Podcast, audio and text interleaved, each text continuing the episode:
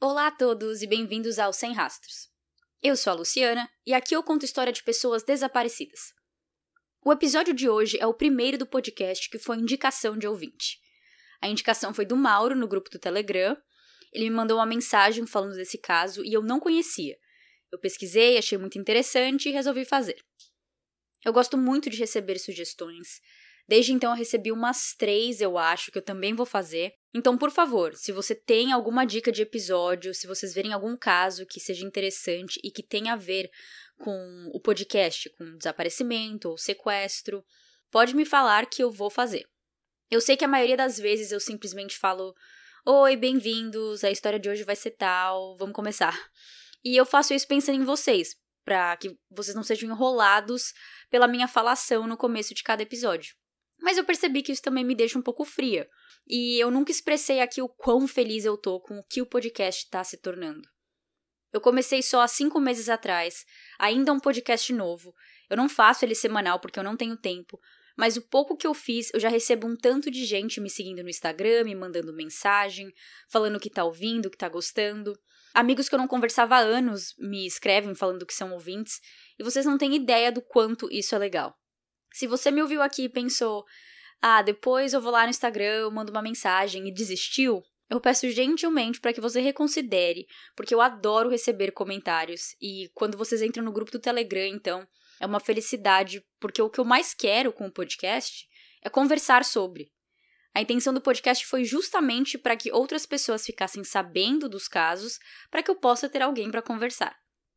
Eu sempre coloco no final de cada episódio falando para vocês irem lá ver fotos e fontes no site, é, e também entrar no grupo do Telegram, etc. É, mas agora eu tô falando então aqui no começo. Se vocês puderem seguir lá no Instagram, é arroba sem rastros podcast. O Telegram também é o mesmo nome. E vamos conversar, vamos falar sobre os casos, que essa é a minha intenção.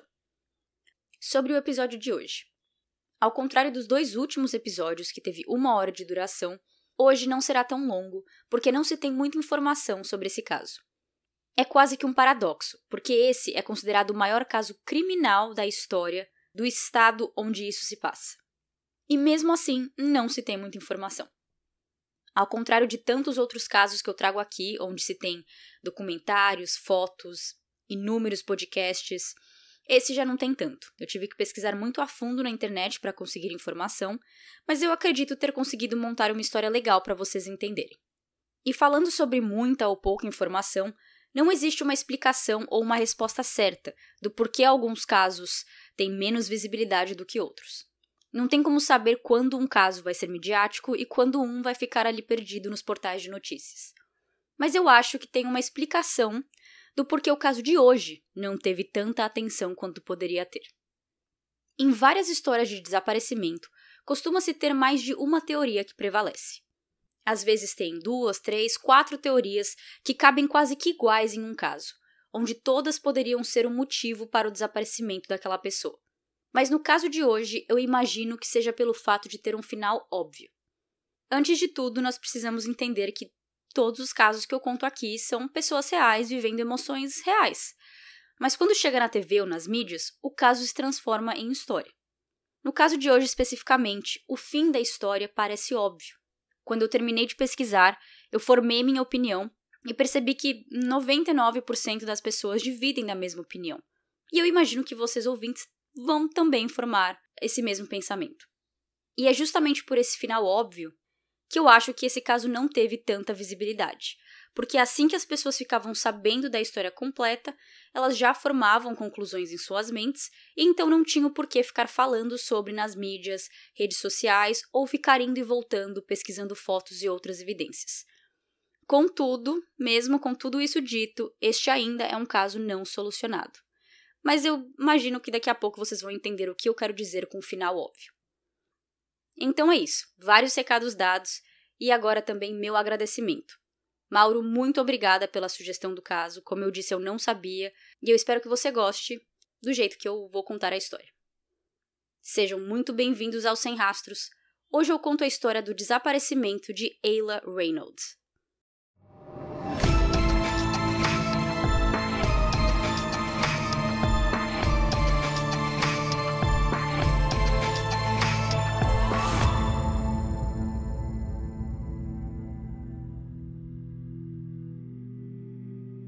Quando estamos no colegial e depois na faculdade, é difícil pensar na ideia de sermos pais.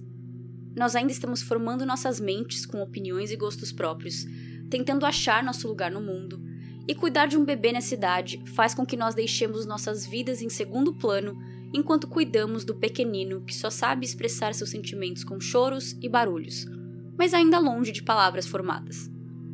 Trista Reynolds e Justin Di Pietro viram isso acontecer com eles. Aos 21 anos, ela engravidou de Justin, que nem seu namorado era, e sim apenas um amigo colorido. Na verdade, acho que nem isso ele era, e sim só uma relação de uma noite. Mesmo com o nervosismo e sabendo das dificuldades de não só ser mãe, mas ser mãe jovem e sola, Trista começou a ficar feliz com a nova vida, cheia de desafios e também acompanhada de um baby fofo. Ayla Bell Reynolds nasceu no dia 4 de abril de 2010, rodeada pela família de Trista. Ela diz que Justin negou ser o pai de Ayla até um teste de paternidade ser feito e confirmar que sim, ele era o pai.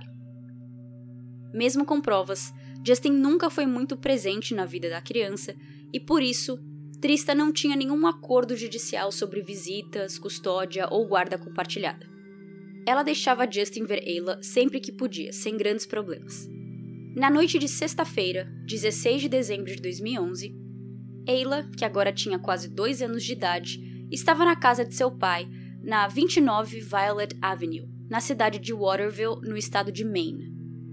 A pequena casa de três quartos e um banheiro pertencia à mãe de Justin, Phoebe, mas ela não estava presente. Naquela noite, quem estava na casa era Elisha, irmã de Justin, filho da Elisha, a namorada do Justin, Courtney, e o filho dela. Então, nessa noite, tinham seis pessoas na casa: Elisha e seu filho, Courtney e o filho dela, e Justin e Ayla. Trista ligou em algum momento da noite querendo falar com Ayla. Justin disse que não, porque ela estava assistindo um filme. Às oito da noite, Justin colocou Ayla para dormir em um quarto no andar térreo da casa. Às 10, a irmã de Justin, Elisha, checou Ayla, viu que estava tudo bem, fechou a porta atrás de si e foi dormir com seu filho em outro quarto, também no andar térreo. Justin, a namorada Courtney e o filho dela foram dormir no quarto de Justin, que ficava no porão da casa. Então essa casa tinha dois andares: o térreo, que é o andar principal, onde tem todos os cômodos, e um andar embaixo, onde ficava o porão e eles transformaram no quarto de Justin. Na manhã seguinte, às 8h51 da manhã, a polícia recebe a ligação de um pai dizendo que ele tinha acabado de acordar e sua filha não estava no quarto. Assim, nessa manhã de sábado, começa o que viria a ser a maior investigação criminal do estado de Maine e a terceira maior busca de uma criança desaparecida. Dois policiais foram enviados para a casa de Justin em 10 minutos. Depois veio mais polícia, bombeiros e rapidamente a busca foi aumentando. Às 10 da manhã, Trista estava dormindo no carro de seus sogros enquanto os três viajavam para outra cidade em Maine para visitar o atual noivo de Trista em 2011. Ele estava preso em uma prisão na cidade de Matias e eles estavam fazendo a viagem de quatro horas de carro de Portland até lá para visitá-lo. Foi durante essa viagem que o celular de Robert, pai do noivo de Trista, toca e do outro lado da linha é Ron Reynolds, o pai de Trista. Ele avisa Robert que eles têm que voltar porque Ayla está sumida e os policiais querem falar com a mãe. Trista volta e ela é entrevistada por um detetive por duas horas. Nessa conversa, ela falou que a última vez que viu a filha foi dia 21 de novembro e a última vez que falou com Ayla pelo telefone foi dia 8 de dezembro. Agora eu vou falar muitas informações com datas, mas elas não são necessariamente importantes para o caso, mas é só para vocês entenderem quando cada evento aconteceu e ver também o quão rápido as coisas foram acontecendo. No dia seguinte ao desaparecimento, 18 de dezembro, o FBI se juntou a mais de 75 policiais, familiares, amigos e voluntários para procurar por Ayla na cidade de Waterville, principalmente nas áreas próximas da casa de Justin. O mês de dezembro em Maine é muito frio e neva, então, se ela tinha saído sozinha, andando sem rumo, ela dificilmente sobreviveria. Lembrando que ela tinha apenas 20 meses de idade. Um Amber Alert não foi acionado porque o caso de Ayla não tinha todos os requerimentos necessários para acionar. Alguma das regras é que a criança precisa estar em perigo eminente por causa de outra pessoa, provavelmente um adulto, e que tenha um veículo envolvido. No caso de semana passada, de Terry Jane Dusa, nós vimos que um Amber Alert foi enviado, pois as duas crianças estavam desaparecidas e o principal suspeito era seu pai e sua caminhonete. Dia 20 de dezembro, Justin divulgou um comunicado. Eu não tenho ideia do que aconteceu com Ayla ou quem é o responsável. Eu não farei acusações até que a polícia tenha provas de quem é o responsável. Ayla estava comigo integralmente quando desapareceu, por um acordo entre a mãe dela e eu, porque Trista estava temporariamente indisponível para cuidar de Ayla. Sempre foi minha intenção ter guarda compartilhada com a mãe de Ayla e eu continuarei trabalhando nisso quando Ayla voltar. Nós continuaremos fazendo de tudo para ajudar na investigação. Por favor, respeite nossa privacidade nesse momento. Dia 22 de dezembro, as famosas fitas amarelas escritas Crime Scene são colocadas em volta da casa de Justin, deixando claro que a polícia estava tratando o local como uma cena do crime, enquanto procurava por pistas dentro da casa. 26 de dezembro, a polícia faz um comunicado. Nós acreditamos, a esse ponto da investigação, que Ayla não saiu andando sozinha.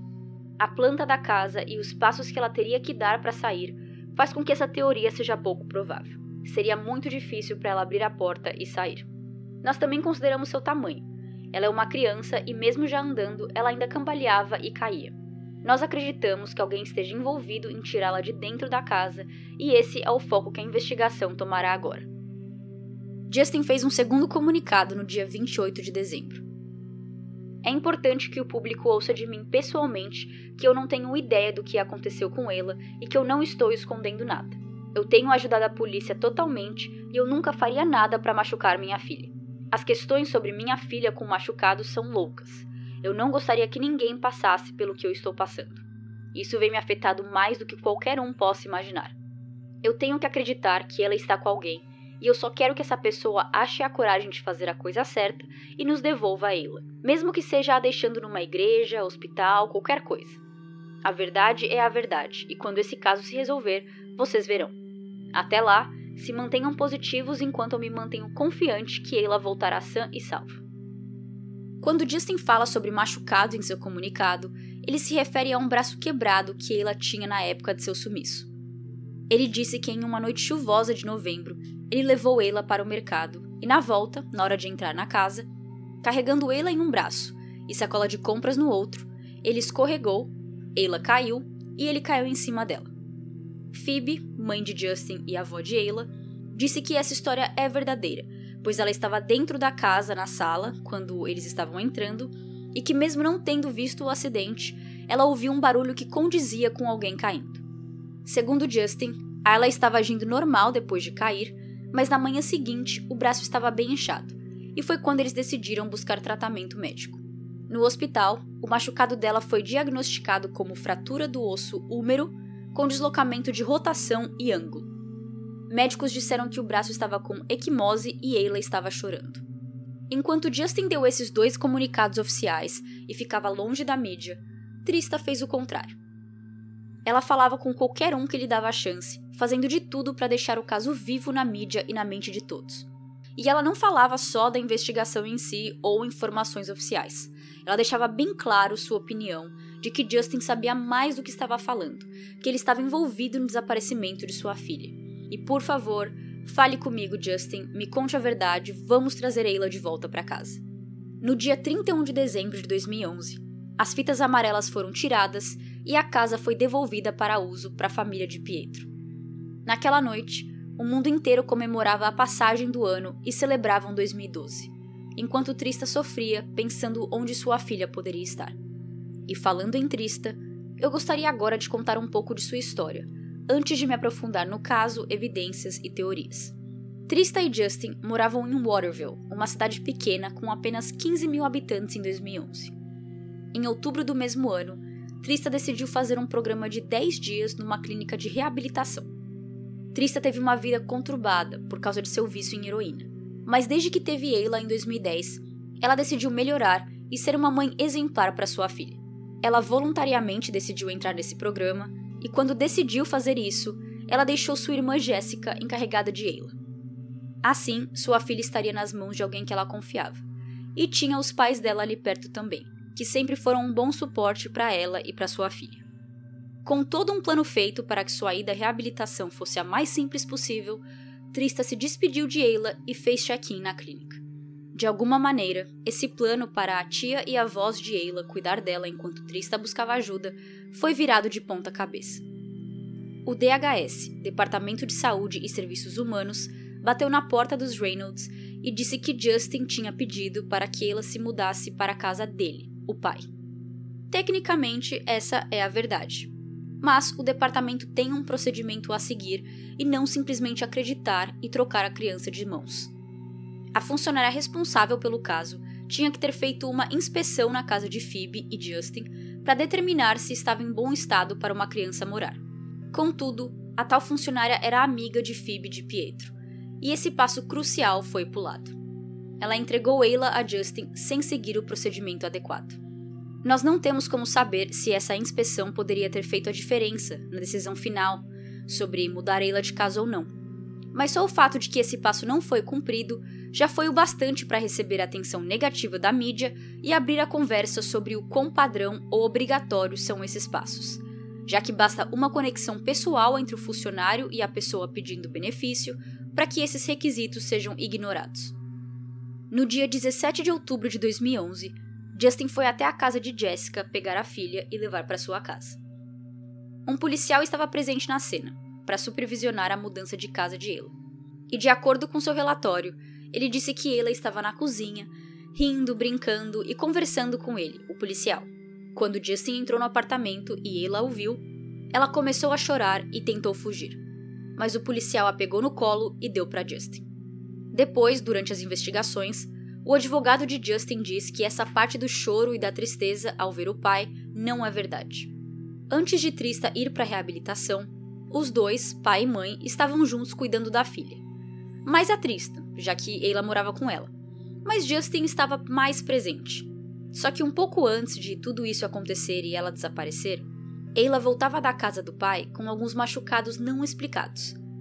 Em uma ocasião, quando Trista perguntou o que aconteceu, Justin disse que Ayla caiu numa piscina de bolinhas num restaurante fast food.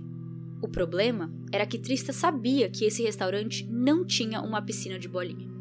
Sabendo que sua filha estava na casa de Justin, Trista saiu do programa de reabilitação antes do que ela queria, para tentar pegar Ayla de volta, mas a família de Justin se recusou. Por mais que Trista quisesse que a filha ficasse com sua irmã e pais, Justin também tinha direitos. Era frustrante para ela, como mãe, ter o seu pedido negado. Ela tinha motivos para não querer Ayla na casa do Justin e ela não achou que a filha estaria segura lá. Depois disso, joguinhos da parte de Justin começaram. Quando ela ligava para falar com Ayla, ele dizia que ela não estava disponível no momento. Trista até comenta que Justin chegou a mandar mensagens de texto onde ele dizia: Você nunca verá Ayla de novo. Sem contar para Justin ou para a família dele, Trista abriu um processo para conseguir custódia completa de Ayla no dia 15 de dezembro de 2011. No dia 17, Justin ligou para a polícia dizendo que sua filha desapareceu. Trista voltou a morar com seus pais em Portland depois que saiu da clínica, que é uma das cidades mais conhecidas e populares de Maine e fica a uma hora de distância de Waterville. Muitos se perguntam por que Trista não foi mais ativa em relação a Justin, porque ela não foi lá de surpresa para ver Ayla, porque ela deixou ele praticamente alienar a criança em relação à mãe. E eu acho que é pelo fato dela estar morando mais longe agora. E pode ser também que ela não tinha um carro na época, mas não se tem confirmação disso. Voltando ao caso. Não existe feriado quando se trata de crianças desaparecidas. Então os detetives continuaram investigando o caso na virada do ano e no mês de janeiro. Mais de 300 pistas chegaram para a polícia, e muitas delas vieram depois que uma recompensa de 30 mil dólares foi colocada pelos negócios locais de Waterville, em uma tentativa de ajudar a achar Ayla. Como na maioria dos casos, as pistas não levaram a nada. A esse ponto, a polícia já tinha mudado a investigação para criminal, e no dia 28 de janeiro, mais de um mês depois da fatídica ligação de Justin para comunicar o desaparecimento de sua filha, a polícia confirma que sangue foi achado na casa dele. Eles não falam de quem é, apenas que sangue foi encontrado. Quem fala pela primeira vez que o sangue é de Ayla foi o padrasto de Trista, marido de sua mãe. Quando Ayla desapareceu, ele criou um website para ajudar na busca e colocar atualizações e informações. Então, quando o sangue foi encontrado, eles foram os primeiros a falar que era de Ayla. E eu não sei dizer se eles soltaram essa informação porque tinham evidências de que o sangue era da pequena Ayla, ou se eles assumiram e, num ato de desespero ou de colocar o nome de Justin na lama, eles divulgaram isso sem pensar nas consequências. Seja lá quem veio primeiro, o ovo ou a galinha, a polícia depois veio a confirmar que sim, era sangue de Ayla e que eles acharam em torno de 200 ml de seu sangue espalhados por alguns locais e objetos da casa. Para aqueles que são mais visuais, 200 ml é um todinho. Imagina o tamanho da embalagem do todinho. Essa é a quantidade de sangue que a polícia encontrou nos chinelos de Justin, em uma boneca, no porão e depois também em seu carro. Segundo relatórios, os locais onde sangue foi encontrado era consistente com o tamanho de Ayla e que podia ter sido criado por vômito intenso ou trauma contundente. O padrão do sangue era como se tivesse sido borrifado, não era em linha reta ou pingos. Alguma dessas amostras continham saliva, o que a polícia acredita vir de tosse, onde Ayla já estava machucada e começou a tossir e cuspir sangue devido a ferimentos internos. Respondendo ao novo furo do caso, o advogado de Justin disse que isso foi devido a uma vez que ela estava doente e que não é incomum uma criança que vomita repetidamente ter sangue em seu vômito. Ele diz: Essa é a única explicação que nós estamos sabendo. O fato dele não ter as respostas para as perguntas de Trista não significa que ele é culpado de causar a morte dessa criança. Ele fala a Trista aqui porque ela também estava se perguntando do porquê desse sangue. A teoria da polícia é que o corpo de Ayla foi enrolado em um cobertor, colocado em uma bolsa ou mochila e levado para algum lugar. Eles acham que os três adultos que estavam na casa aquele dia não estão falando a verdade, pois a versão da história deles não bate com as evidências encontradas. Os três dizem que acham que Ayla foi abduzida, o que significa que alguém entrou, foi até o quarto de Ayla, pegou ela, saiu e ninguém, nem os três adultos e nem as duas crianças ouviram algo. Aí veio outra inconsistência. A polícia analisou as janelas da casa, especialmente a do quarto que Ayla estava, e concluíram que essa não podia ser aberta pelo lado de fora e que não tinha marcas de que tinha sido aberta à força. Os de Pietro respondem, falando que naquela noite, olha só, eles esqueceram de trancar a janela do quarto de Ayla. Um podcast que eu ouvi explicou essa parte certinho, dizendo que eles estavam tentando controlar a narrativa. Para tudo que a polícia mostrava como evidência, eles tinham uma resposta. Ela foi abduzida da casa com mais de cinco pessoas e ninguém ouviu nada. A janela foi esquecida aberta. O sangue achado foi de vômito. E não vamos nem entrar na questão de que se minha filha está vomitando sangue, é hospital na hora.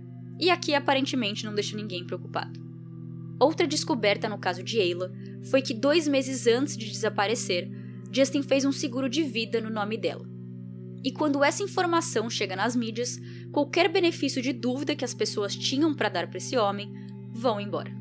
De acordo com Trista, o seguro foi tirado apenas uma semana depois que Justin teve a custódia da menina.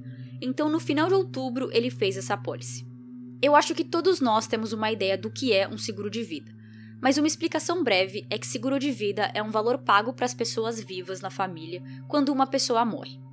Então, se eu tenho um seguro no meu nome e os beneficiários são meu marido, por exemplo, se eu morrer, ele vai receber a quantia que eu tenho combinada no meu seguro de vida.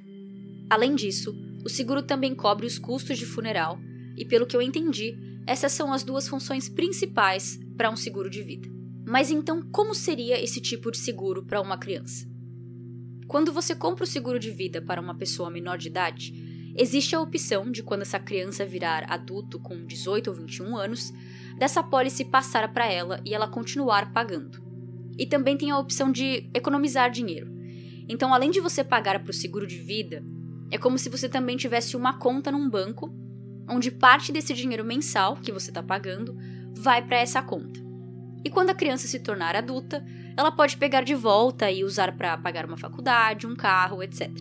Um seguro de vida para criança também é muito mais barato que para adultos, e o preço não aumenta. Então, outro exemplo: se eu acabei de ter um filho e eu quero fazer um seguro para ele, vamos supor que vai ser 100 reais ao mês.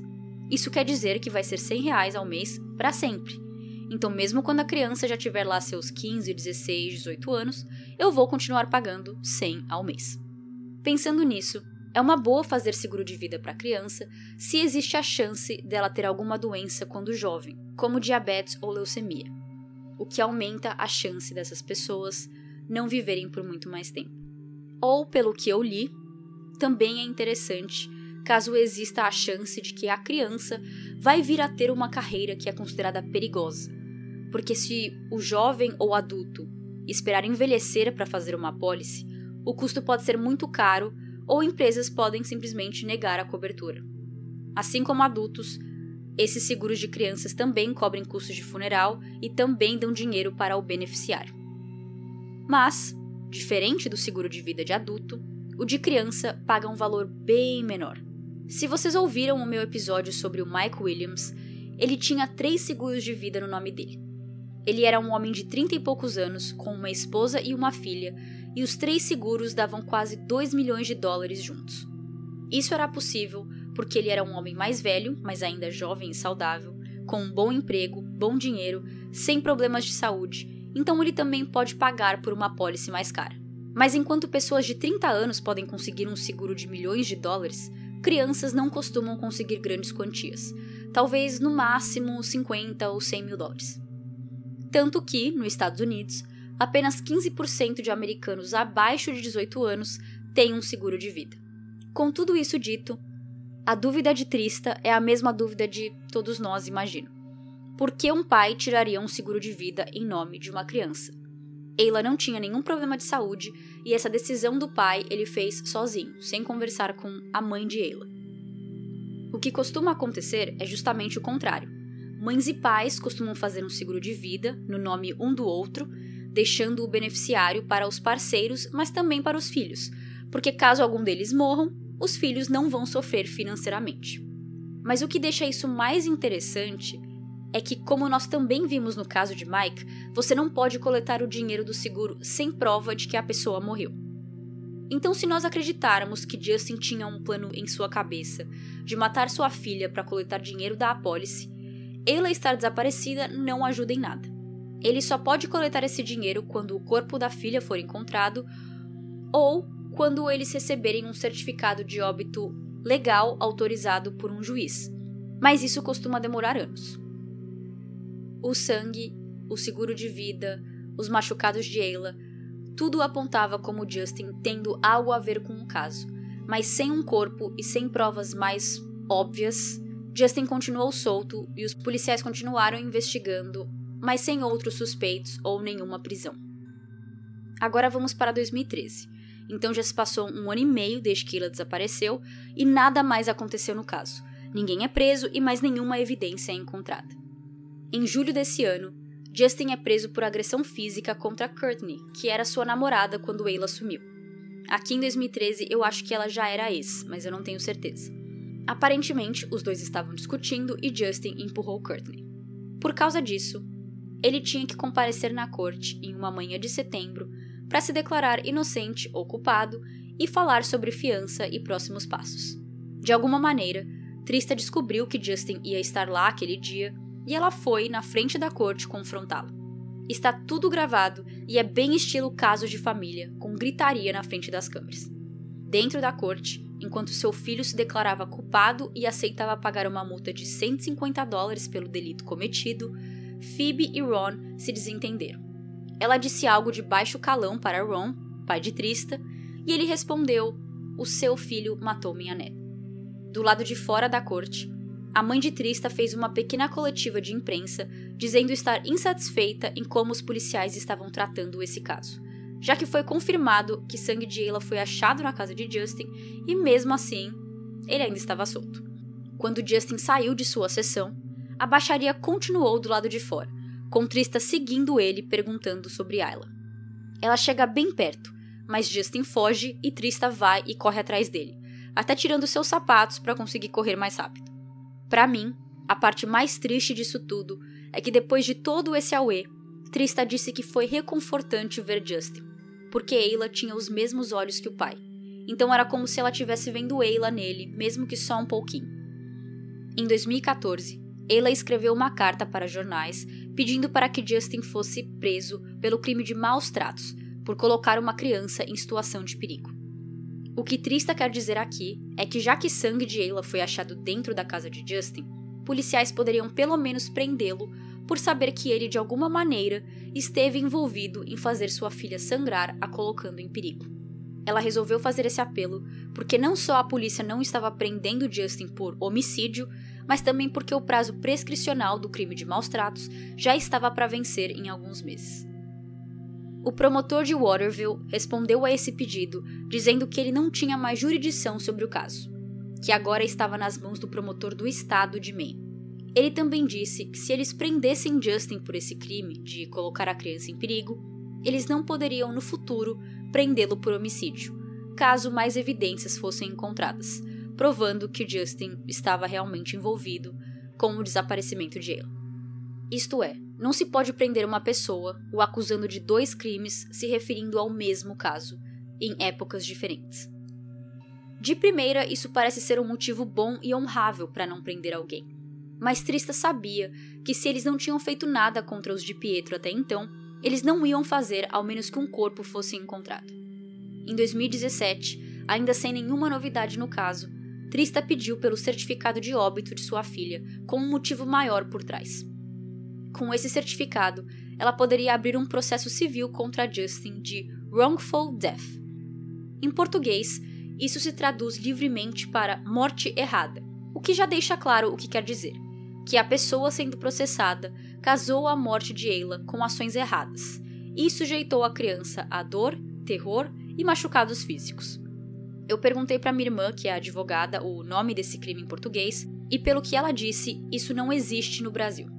O mais perto que temos, considerando a história de hoje entre Justin e Trista, é que Trista poderia abrir um processo contra Justin de danos morais, porque ele não agiu corretamente no seu dever de cuidar de Ayla no dia 17 de dezembro de 2018, com esse processo sendo aberto no aniversário de sete anos do desaparecimento de Ayla, Trista tem acesso aos arquivos oficiais da polícia sobre o caso, coisa que até então ela não tinha. Ela dependia das mídias e da boa vontade dos policiais de falar sobre cada descoberta e passos tomados. Eu sempre falo aqui que a polícia não tem obrigação de abrir o bico sobre tudo o que acontece em seus casos em andamento e que na verdade é bom deixar certas informações longe do público. Mas desse jeito, Trista teve acesso a tudo e Justin do outro lado da briga também. Justin atualmente mora na Califórnia e Trista continua em Maine. O processo civil já está em andamento, mas as coisas estão se movendo devagar por causa da pandemia. Sobre o caso criminal do desaparecimento de Ayla, esse continua aberto e ativo. O pai de Trista, Ron, disse que sua vida mudou quando Ayla desapareceu e em 2013 ele teve que dar entrada em uma clínica mental, porque ele estava pensando em matar as pessoas da família de Pietro. Ele queria explodir a casa deles, mas foi parado no caminho pela polícia de Portland antes de algo pior ser feito. Ele revidou e brigou com os policiais, ficou internado no hospital por três dias e foi diagnosticado com PTSD, depressão e pensamentos suicidas. A esposa de Ron, madrasta de Trista, acredita que o caso de sua neta foi falido pelo sistema e que ela adoraria ver uma lei tipo a Lei de Ayla, para que o DHS seja obrigado a inspecionar a casa de uma pessoa antes de colocar uma criança lá. Isso já é procedimento padrão, mas talvez não seja obrigatório ou não é visto com tanta rigorosidade quanto deveria ser. A madrasta disse: se ela teve que morrer para que isso aconteça, que pelo menos isso seja feito para honrar sua vida. Trista diz não pensar nos últimos momentos de sua filha, porque ela acha que ela estava chamando pela mãe e que ela devia estar pensando: por que a minha mãe não veio me salvar? Quando Eila desapareceu, Trista tinha outro filho de nove meses de idade na época. Em 2017, Trista deu uma entrevista dizendo que seu filho tem sonhos brincando com Eila e com outras pessoas que possuem asas, fazendo ela acreditar que sua filha morreu e está no céu. Na mesma entrevista, ela se mostra otimista com o futuro do processo civil e que ela gosta de qualquer ideia que faça com que Justin, Elisha e Courtney subam ao púlpito e sejam interrogados formalmente. O advogado de Trista está cuidando do caso civil pro bono, mas uma vaquinha online foi criada com o fim de pagar por especialistas e quaisquer outras despesas com o processo e julgamento. Eila tinha menos de um metro de altura, 18 quilos, e a última vez que foi vista, ela estava usando um pijama verde de bolinhas escrito Daddy's Princess, e seu braço esquerdo estava engessado. Ela viveu com seu pai, na casa dele, por apenas 59 dias antes de desaparecer.